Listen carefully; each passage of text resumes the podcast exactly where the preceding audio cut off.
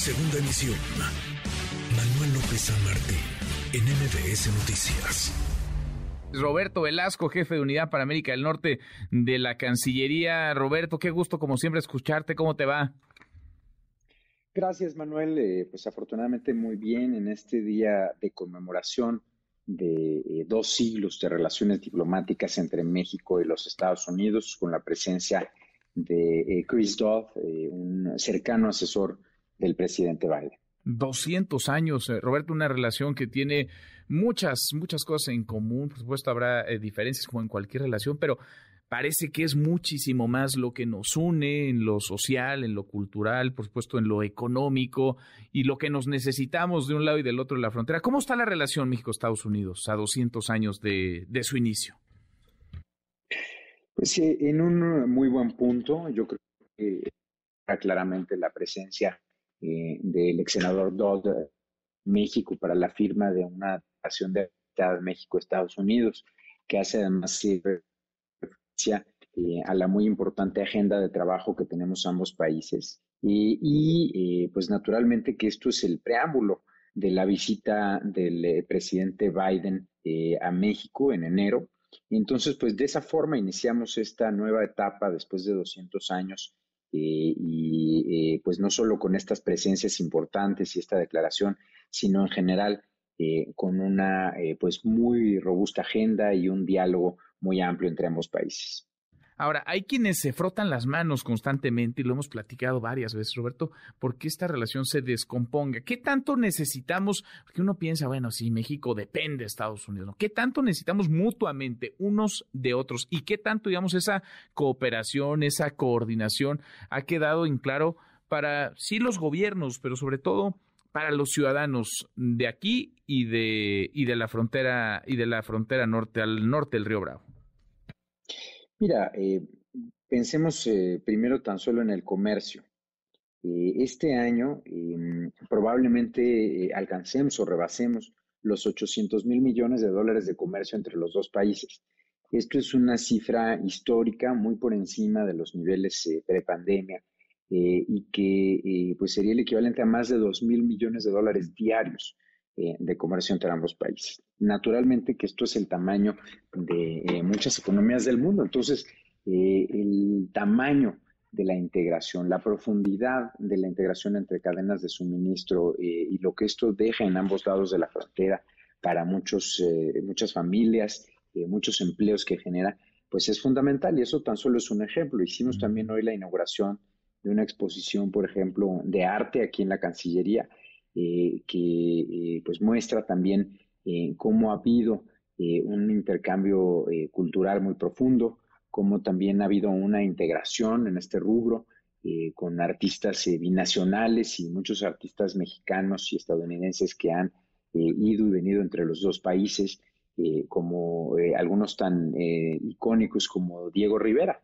Entonces, pues claro que es una relación que impacta a todos los ámbitos, que tiene pues un peso importantísimo para los dos países, que tiene consecuencias muy relevantes eh, y que eh, decía yo en mi intervención de esta mañana, eh, pues habla de una historia compartida, profundamente intrincada entre los dos países, un presente también pues lleno de oportunidades y retos comunes y también, por supuesto, de un futuro en el cual pues el éxito de los dos países está ligado a esta relación bilateral.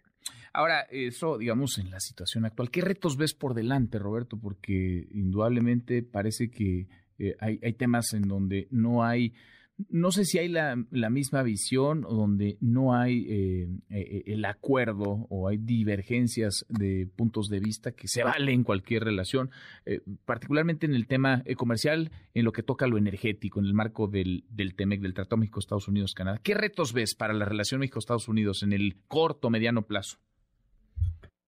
Mira, em, yo te diría que por supuesto hay algunos puntos de diferencia entre los dos países que se están atendiendo desde distintas perspectivas, eh, algunas mediante el diálogo diplomático, otras ya en las instancias eh, del Tratado México, Estados Unidos, Canadá, como es el tema de las reglas de origen eh, y también las consultas que iniciaron Estados Unidos y Canadá eh, respecto de algunas medidas del sector energético mexicano.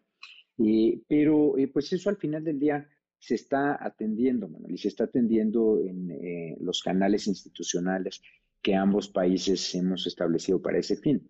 Yo creo que los retos más importantes que tenemos son de otra naturaleza y fundamentalmente tienen que ver con cómo aprovechar eh, la, eh, pues el momento geopolítico tan complejo que estamos eh, viviendo y la gran gama de oportunidades que eso abre para Norteamérica. hablaba hace un momento de pues cómo ha crecido el comercio, por supuesto también la inversión, y eso pues vamos a tener que potenciarlo para que nuestra región siga siendo competitiva frente a otras regiones y por supuesto como una respuesta pues a toda la dislocación que están generando eh, las enormes tensiones que hay en otras regiones en este momento. y eso, claro, pues será un elemento muy importante de la conversación que puedan tener eh, los presidentes y el primer ministro en enero. Eh, y pues te diría tan solo que imagínate todo lo que ha cambiado el mundo desde la última vez que se vieron.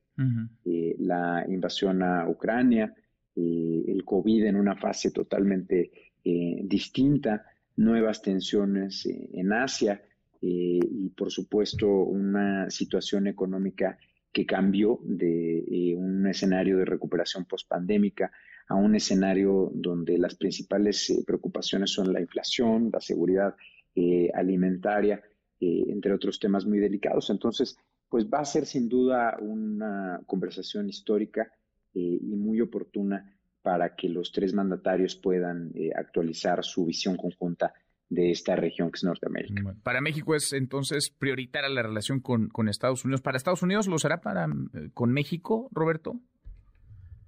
Ya, pues eh, no sé si vieron ahí hoy también un mensaje del presidente Biden sobre la relación bilateral. hay esta declaración de amistad del bicentenario. Hay también mensajes entre la esposa del presidente López Obrador, la doctora Beatriz eh, Gutiérrez Müller eh, y la primera dama de Estados Unidos, eh, la doctora Jill Biden. Entonces, bueno, pues eso yo creo que habla de dos países que ven esta relación sin duda como algo prioritario por todo el impacto del que hablábamos, pero también por todo lo que puede dejar en el futuro de consecuencias positivas para ambas sociedades. Bien, pues interesante siempre eh, medirle el pulso, parece que las cosas andan, andan bien, aunque a algunos no les guste, aunque a algunos les incomode o hasta les duela la relación entre México y Estados Unidos, anda en buen momento y qué bueno, qué bueno, porque son millones de personas las que directa e indirectamente viven de esta, de esta buena relación de un lado y del otro de la frontera. Gracias como siempre, gracias Roberto. Gracias a ti Manuel, excelente día.